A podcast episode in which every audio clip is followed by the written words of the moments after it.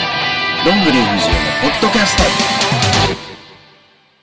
こんにちは、こんばんは、おはようございます。どんぐり藤江です。本日もポッドキャストを収録していきます。本日は藤江とこの人。スタッフ D ですはい、というわけでね、えー、流行りのスタッフ D と。流行りもう皆さんなんか物まねされてるんです流行りじゃないけはい、はいここに来る人みんなというわけで、えー今回はですね、えー直前に迫りました2月19日港区民センターの、えーことについてお話ししようかなと思っております、はいお願いします前回がですね後藤と撮ってまして、はい、はい、撮ってました聞いてました、はいえー全く中身もないようなバレンタインのお話チでョコのお話をされてましたねはい、でバレンタインも終わったのでちょっと後藤にね実際バレンタインはこうあったのかとあ確かちょっとにねアンサーも、まあ、ちょっと聞かないとダメかなとは思ってるんですけど、ちなみにあなたはバレンタインは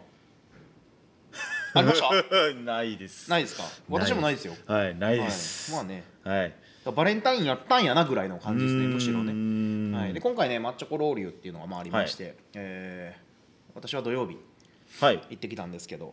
えーまあ、チョコのアロマ水うーんで土曜日はもう基本多いんですよ、はいはい、で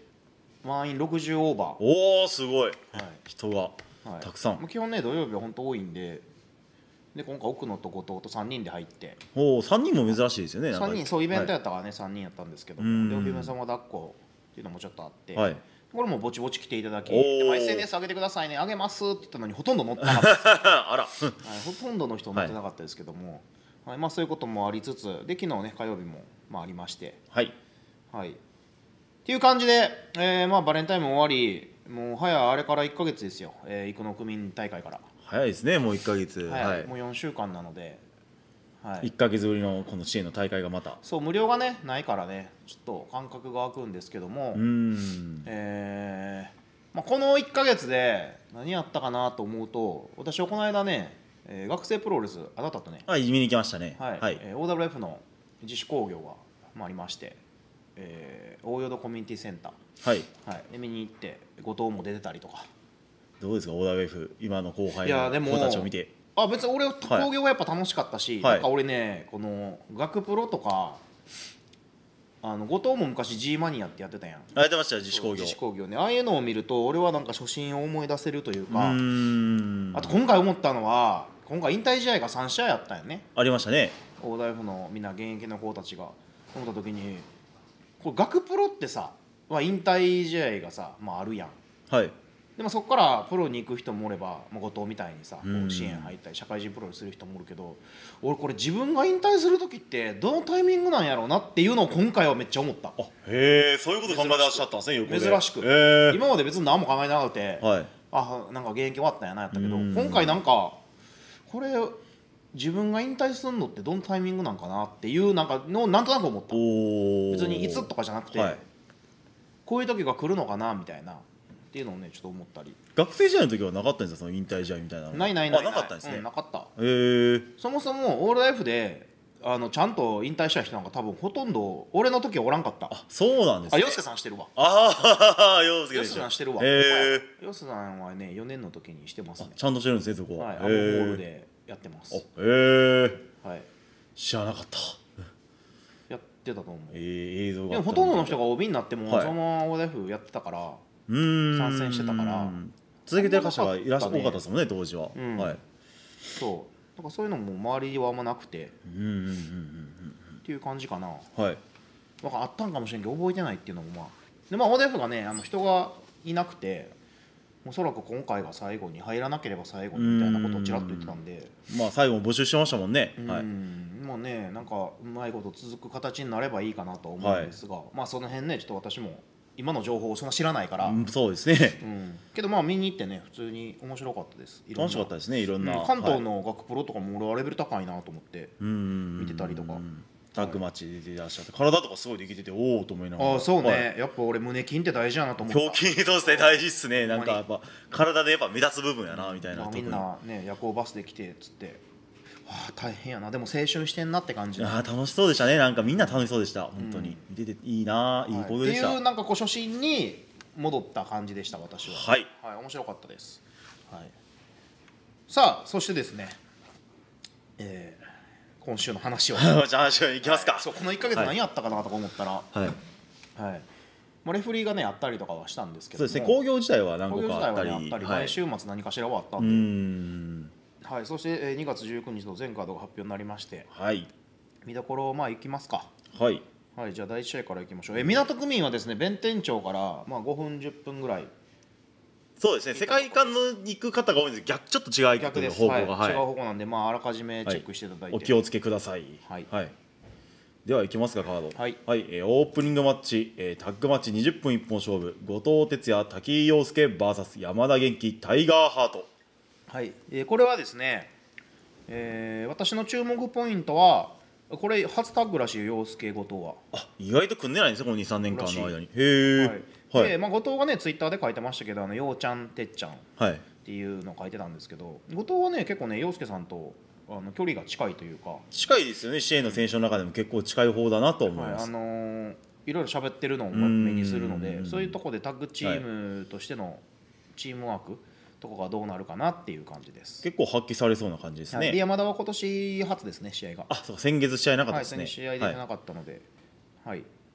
で他の陽介、山田、ハードについてはコメントはもうまだ見てないので、何もないです、はい そうですね今のところないですねまあはいギリギリになってなんかあるのか、はい、あの意味のないカードに見えるやん、うーん普通パッのオープニング。と見そうっすねまあまあはい普通のオープニングはいとか若手とベテランのタッグ対決みたいなだけど、そこのカードを意味ないカードを意味できるカードに、意味あるカードにできるかどうかがポイントかなって感じです。そこは本人の SNS 次第で結構ねあこういうテーマがあるんやとかなんかとか、そのはい何、試合の内容とかでうん持っていき方、ここを見てほしいっていうところをどんだけ発信できるかなんかかなみたいなま。あ腕の見せ所ですねはい、はいと思っております。はいでは第2試合シングルマッチ20分一本勝負荻生頼明 VS 谷口博明はい、えー、荻生さんはコメントブログにちょっと書いたかな。書いてましたねこの、えー今週のブログに書いてました、水曜日のはい楽しみって書いてたのかな。楽しみでまあ自分色へ持っていくスペースへ持っていくみたいなああ、なるほど、ね。はい、で、谷口は特にコメント出てないので、はい、はい、はい、まあ、どんな試合になるか。という感じです。はいはい、第3試合タッグマッチ30分一本勝負ジョーカー冬木ライパチ磯部 VS 友枝奈美気合龍拳えっちゃんはいえーこれのコメントは磯部が出てまして、はい磯部はなんか的確なコメントしてんなと思いまうした。ーんあのーまあ、まずなんで腑に落ちないのかっていうところもまあ俺はこう広げていきたいんやけ ど、はいあのまあ、それとタッグトーナメントを今やってるのにもう言うたらベルト持ってる人たちとここで対決してるとまあ直接一気にねそうタッグトーナメントの意味なくねっていう、はいほんまやんと思って勝ったらもう追い越せますもん ねトーナメタンイトルマやっッてチるではないけど実質ここではい勝ってしまったら、タッグトーナメント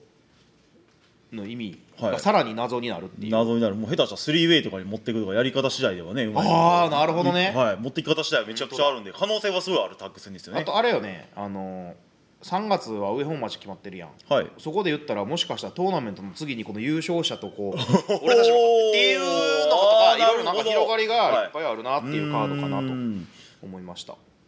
はい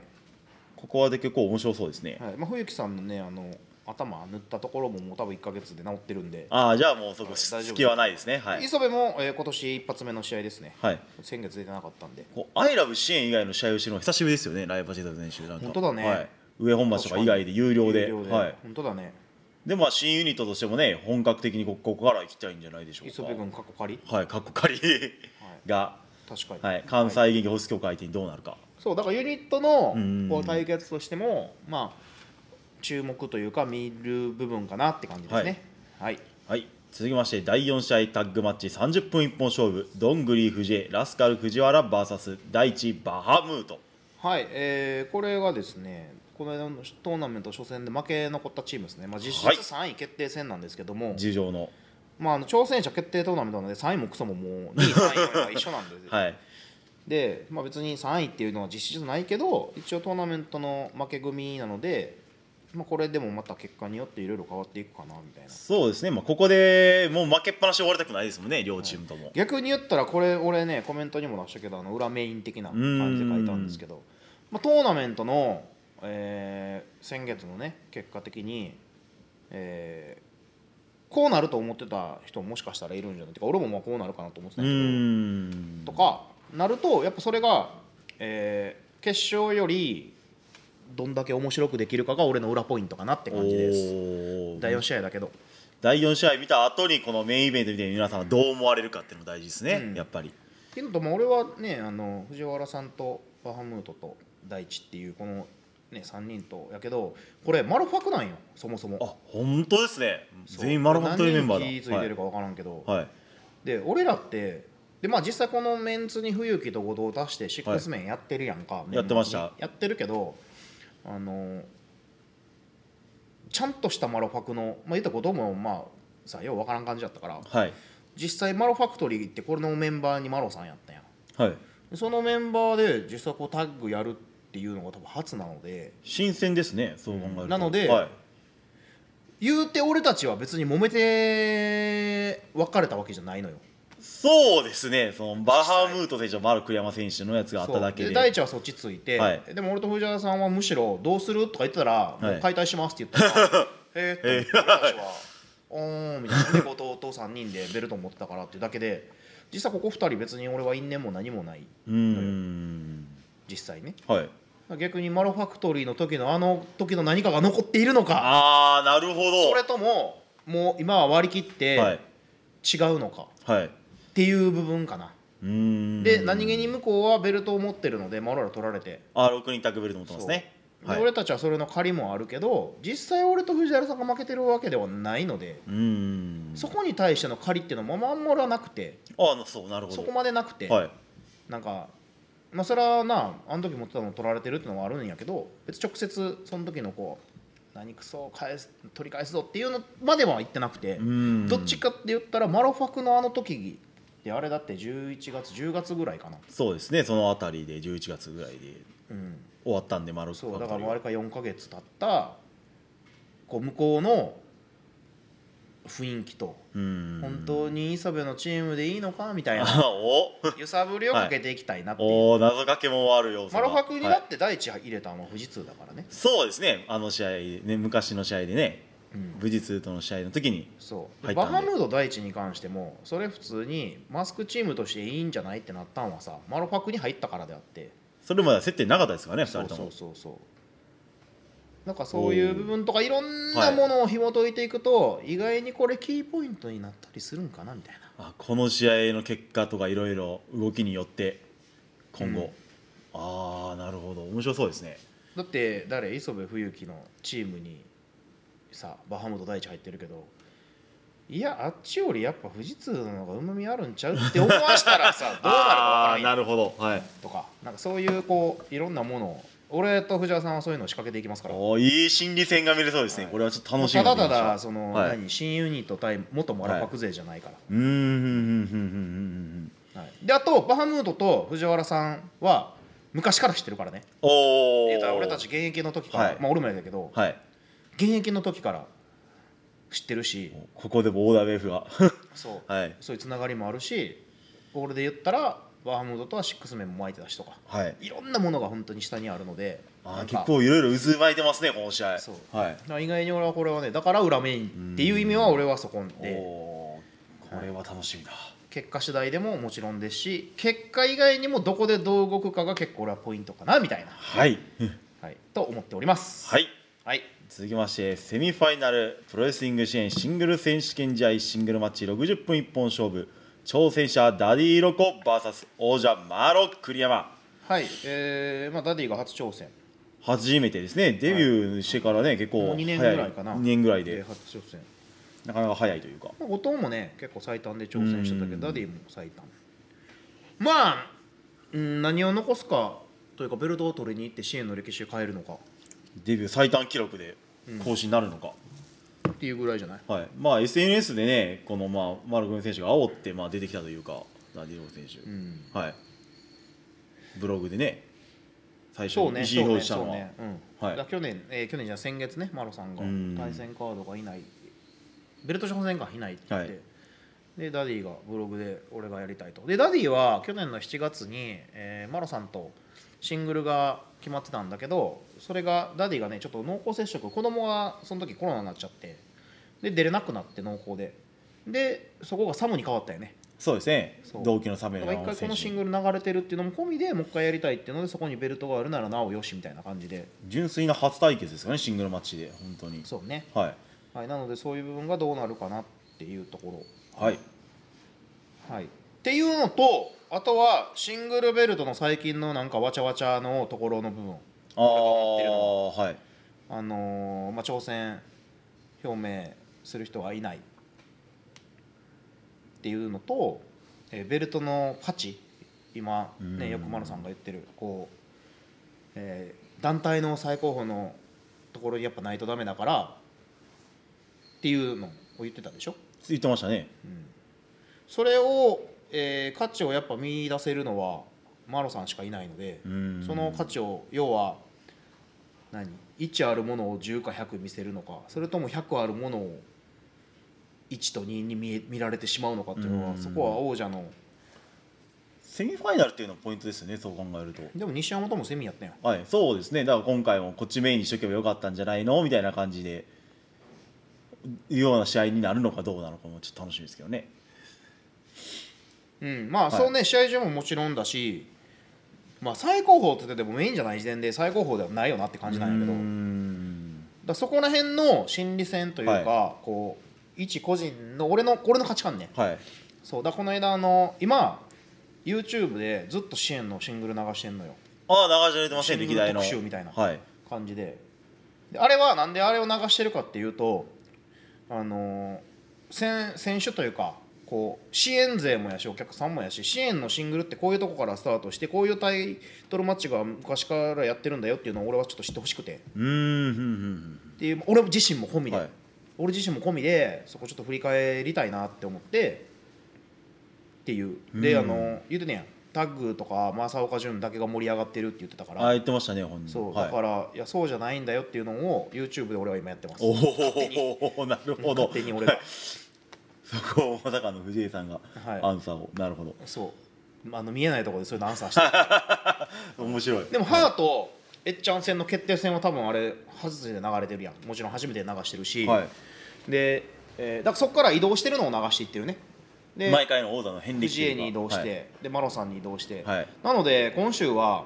えーまあ、おこれも放送してる時は流れてるかもしれないけど今週は、え3代目マロさんが取られたえっちゃんとの世界観の試合です、年末にやったやつですね、はい覚えてますはいはい、でその次はでもえっちゃんとねもうその後じゅんくんかな、はいのやつと大久保のやつも流してるんでそうですね流れてますね、はいなのでちょうどここで一回区切りですはい、はいなるほどはい、なので昔はこういう試合でやってたんだよっていうのうんをちょっと流したいなと思って別はいに価値観が変わるのは俺はいいことだと思うのでうん別に昔の価値観をずっと押し通すっていうのは別にいらないと思うんでただその時の価値観ってどうだったのかなっていうこの一個のなんか振り返りうんとしてはいいんじゃないかなみたいなちなみに私としては昔のベルトのその持ってたや時二冠王だったんではいその時はだから自分がどうやったかなもう6年前よ6年前ですか早いまあちょっと思い返したりしてで俺は逆に、えー、2冠王になりましたとその時あのシングルとかは全然俺頭になくてうーんで人気投票やって1位になったからこうそんだけ期待されてるんならシングルも行った方がいいよねっていうので俺がい挑戦表明していったで2冠になりましたとうんでその時は確かねしょっぱな潤君が挑戦表明してきたのよああはいその取った後すぐで夏のあれですよねそう試合にだけど俺はそこであなたには今結果がないのでやりませんって言ったのうんまあそれなら何か結果を残して俺がうまみがあると思ったらもう一回やりましょうみたいな感じで、まあ、そこまで丁寧にやりたいんやけど、はっいて言ってワンチャントーナメント優勝して潤君は来たんでそれが、えー TLC マッチうっんてなったわけよはいでその挑戦するまでの過程もちゃんと俺の中では誰でも挑戦させるじゃなくて、うんあのこう相手がちゃんと本気になってそこまで狙いたいっていう部分も見てもらいたいなっていうのがあったのではいそういうのになってたりとかでその後磯部とやったんかなだから俺2回しか防衛してないのね1年間で、はいそうで今マロさん今回5回目でしょはいだなかからなそういう意味ではかハイペースですねそう全然ハイペースだし、その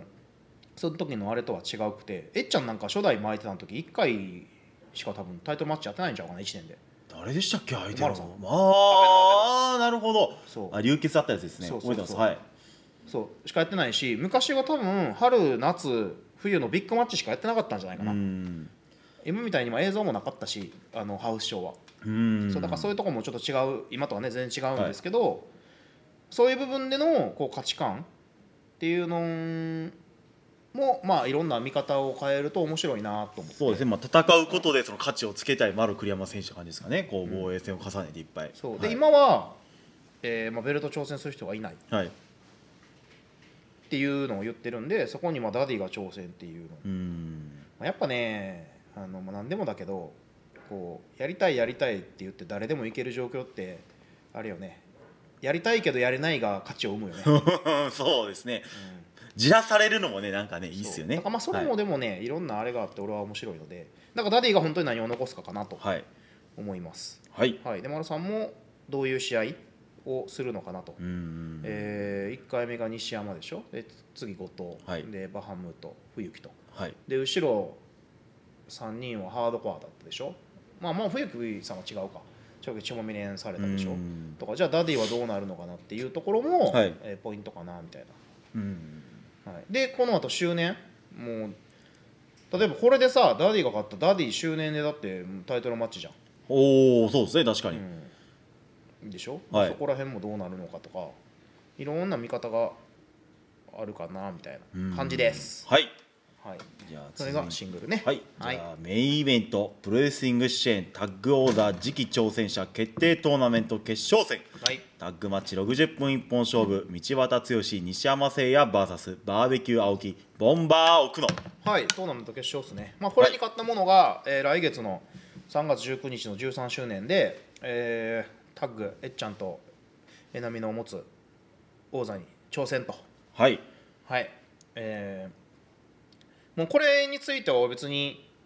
なんかどっち応援ももちろんなくてん俺はこの4人はがいメインでタッグをして、えー誰がどう目立つかなみたいな感じですで挑戦ただこれに勝ってもまだスタート地点だからねここからようやく始まるという感じでそすうだねからこれが、えー何プロローグ言うならばえプロローグよねそうもうプロローグがあってますあってますはい、なのでこれに勝っても次負けたら意味がないけどこれに負けても何か違うことをしたら13周年違うところで食い込んでくるとか、はいねあるんで、はいまあ、BB が勝つのか同期タッグが勝つのかキーポイントは道端かな俺はやっぱりそうですねやっぱここにまあ異分子じゃないですけど、まあそんな感じで来るんで、前回もね丸め込みで買ってるんでやっぱり油断も隙もないって感じですけどねはい、はいなのでそこはどうかなって感じです、はいはいまあ、奥野はね、えー今週もスイプロでやったりとかいろんなとこで試合多いんで経験値すごいですよね本当に最近は、なんかそういう意味ではコンディションを一番整えやすいじゃないけどうん良かったりするのかなみたはいな感じです。はい、でまあ BB も、ね、連携とかそういうのがどうなるのかなとか、ちょっとずつ増えていったりや、はい調整してるんでこのままいけるかはい、楽しみですね、本当に、まあ、これ俺後ろから見れたら見ようかなぐらいその現地でどうなんかなっていう、この4人がメインを飾るっていうのもなんかいいですね、うん個人的にはまはあ、い、でも支援の未来というか、はい、うん今後感じなにんでつながるというか、はい、という6試合でございます。はいですね。はいはい、まあトーナメントあってシングル王座あって、はいとかまあはいっていうぐらいですねはいまあ、こうやっていろいろ話してるといろいろ楽しみな大会ですねこうやっていろいろ一個ずつまあだって触俺のれ合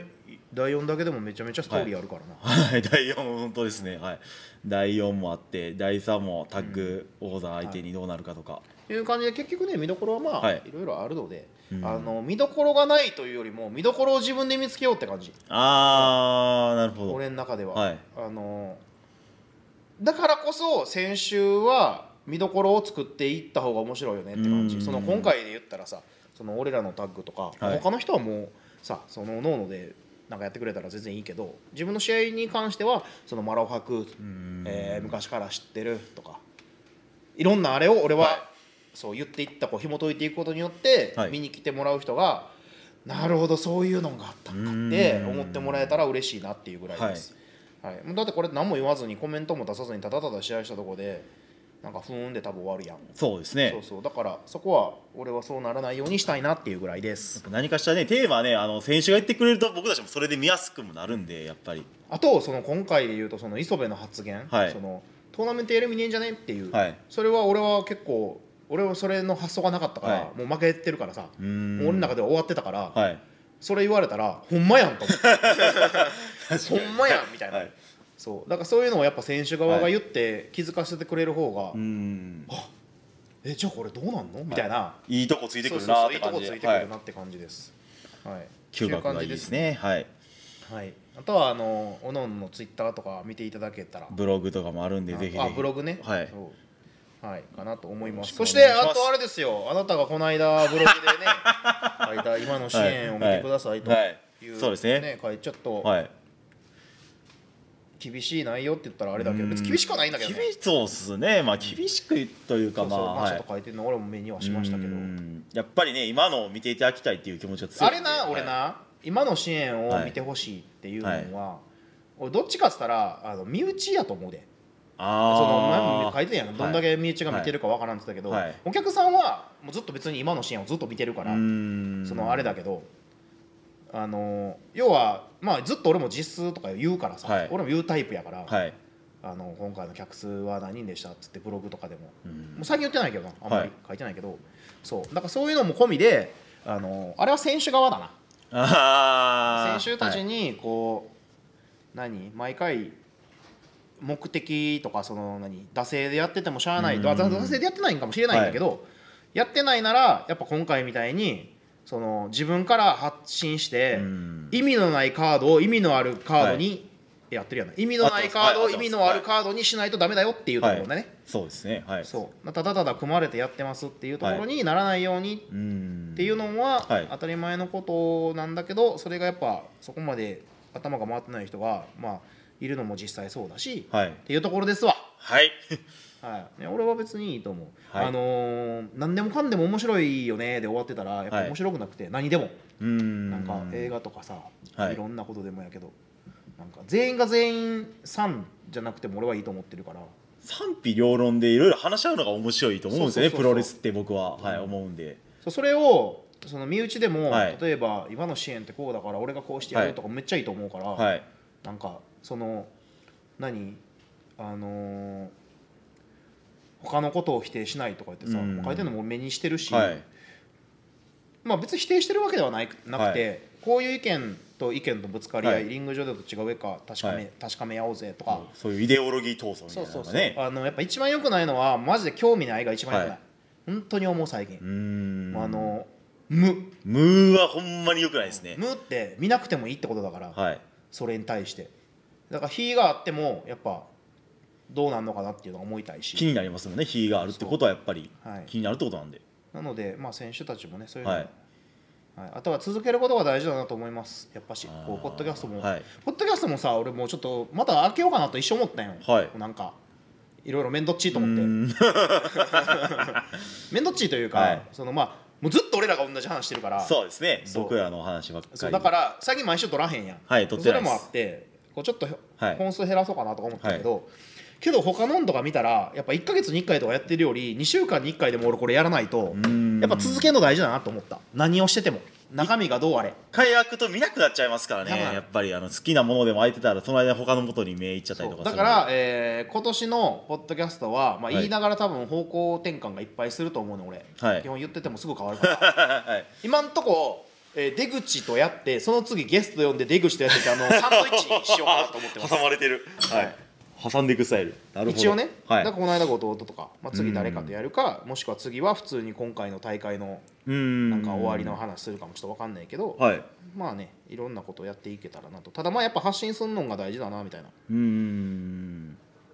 発信は大事っすねやっぱそのまあ興味持たせるんでね何も言わなくなったはいらやっぱ終わりだなって感じなんですけど、まあその辺はでも俺言っててもすぐコロコロ変わるんで、えーまあはそいういうとこでもどうなっていくかを見ていただけたらなと、よろしくお願いしまもうす完全に俺はこのタッグがもうメインやと思ってやるからおお自分のカードはいもう他の試合は試合だけど全部もう俺たちのタッグがかっさらって最後富士通でやっぱ富士通だなって俺は思われたいからお食ってく感じですね楽しみだそりゃそういはつまで富士通とか言うとるけど、はいお前たちの差を見してやるぜってお感じーかっこいいはいっっていう感じです本当に、もうそのタッグで盛り上がってるとか、はいい、ろいろあるけど選手は野心に溢れてるのがいいですねはい逆にもうシングルタイトルじゃないけど、うんはい俺たちはねシングルタイトルもタッグタイトルもないけど、はいもうこれがマジでメインでいやこの試合っていうかまあもう極論やったらタッグやったら富士通見てたら別におもろいよねとかおーシングルやったら富士 A とか見てたらいある程度なんかやっぱ考えてんなって思われたいからうんやっぱ面白いことしたいしね勝ちたいし、はいちゅう感じでございますわはいはいというわけで頑張りますよ頑張りましょはいちゅう感じで、うはいもうね30分も喋っておそんなは喋いってるんですかお、でもちょっと一個だけ付け足していい、あはい上本町始まりますああ上本町がそうなんですよつい上に本町がねはい始まるので、またホームページで確認してください、えーはいこっからですよ19日から、えー怒涛の2週間に1回興行ぐらいになるからおペースめっちゃ上がるんで、一気にここからはいえー上本町やってで13周年やってでビオルネ上本町尼崎なんでおおはい続きますね、で5月になったらおそらく、えーまあ、これまだあれですけど、はいえーシークルが入りますやったー久しぶりのシークルで東大阪の古山やつも入りますおお復活5月むちゃむちゃ入りますわはあいとかで多分新世界もどっかで入ってくるんで、おっしゃえー基本多分増えますはいなので、えー今年もはい置いていかれないように、はいそして全員巻き込んでいいっすねいろいろ復活してきましたねちょっといろんなこと、あそしてそうだあの9時はいのちょっとね9時支援9時もちょっと変えようかなと思ってて、はいはい、はい、新しくなるんですね、えーね非売品チェキを入れようかなと思っておおほうほうほうほうあの今ブロマイドやってるでしょ2枚あーはいやりますね2枚あ選手の試合の写真とかなんですけど、はい、あれをそのまま継続するかちょっと分かんないんですけど、えー日によって9時の内容も変えれるようにしてるんですよ今、うーんで非売品チェキおで何かっていうと、はいえー今スマホのやつをチェキでプリンターできんのよめちゃくちゃ便利な時代です、ね、要はその場で撮らなくてもいいだから裏で撮った携帯をチェキに印刷できると、すごい便利はいではいそれを非売品チェキとして、はい9時の、まあ、どっかに入れようかなと思ってるんで、おおオフショットみたいな感じですねそうでもそれがチェキだからチェキアルバムに入れれるわけああ素晴らしいそうだから自分たちで取ったチェキと、はいまた非売品チェキで選手だけ写ってるやつ、はいでこの非売品チェキの方は白のフィルムじゃなくてちょっとおしゃれなフィルムに変えようと思ってるんでおーそこも込みで非売品だよっていうところのちょっと差別化をしてお違いがあるわけですね試しに試しおにーこれが面白かったら続けます、面白くなかったら1回で打ち切ります、あららは、はいいはいなのでいろんなではいなんかね、その写真が普通チェキってまあ撮るやんはいそのまま出るやんけどそのスマホのやつは分割でチェキとかができるから要はそその日の対戦相手同士の別々で撮った写真をこう1個にチェキにできるのよおおすごいとかそいろんな中のでできるんですそうねあとデコレーションしたりとかできるし、へーなんかねちょっと幅広がるかなと思って1はい回導入してみるので、まあそれもお楽しみにはいはいそして前回の1月の DVD も出ますので、はいえー磯部と冬木です今回副音声あ副音声、はい、へえあの時また珍しい冬木が何を思ったのか振り返りますので あメインの、はい、そちらもぜひぜひお願いいたしします、というわけで今回のポッドキャストは以上ます、はい以上というわけで港区民センターでお会いしましょうお会いしましょうそしてロウリュウでもお会いしましょうはいありはいというわけで皆様さよならまた次回がとうございました、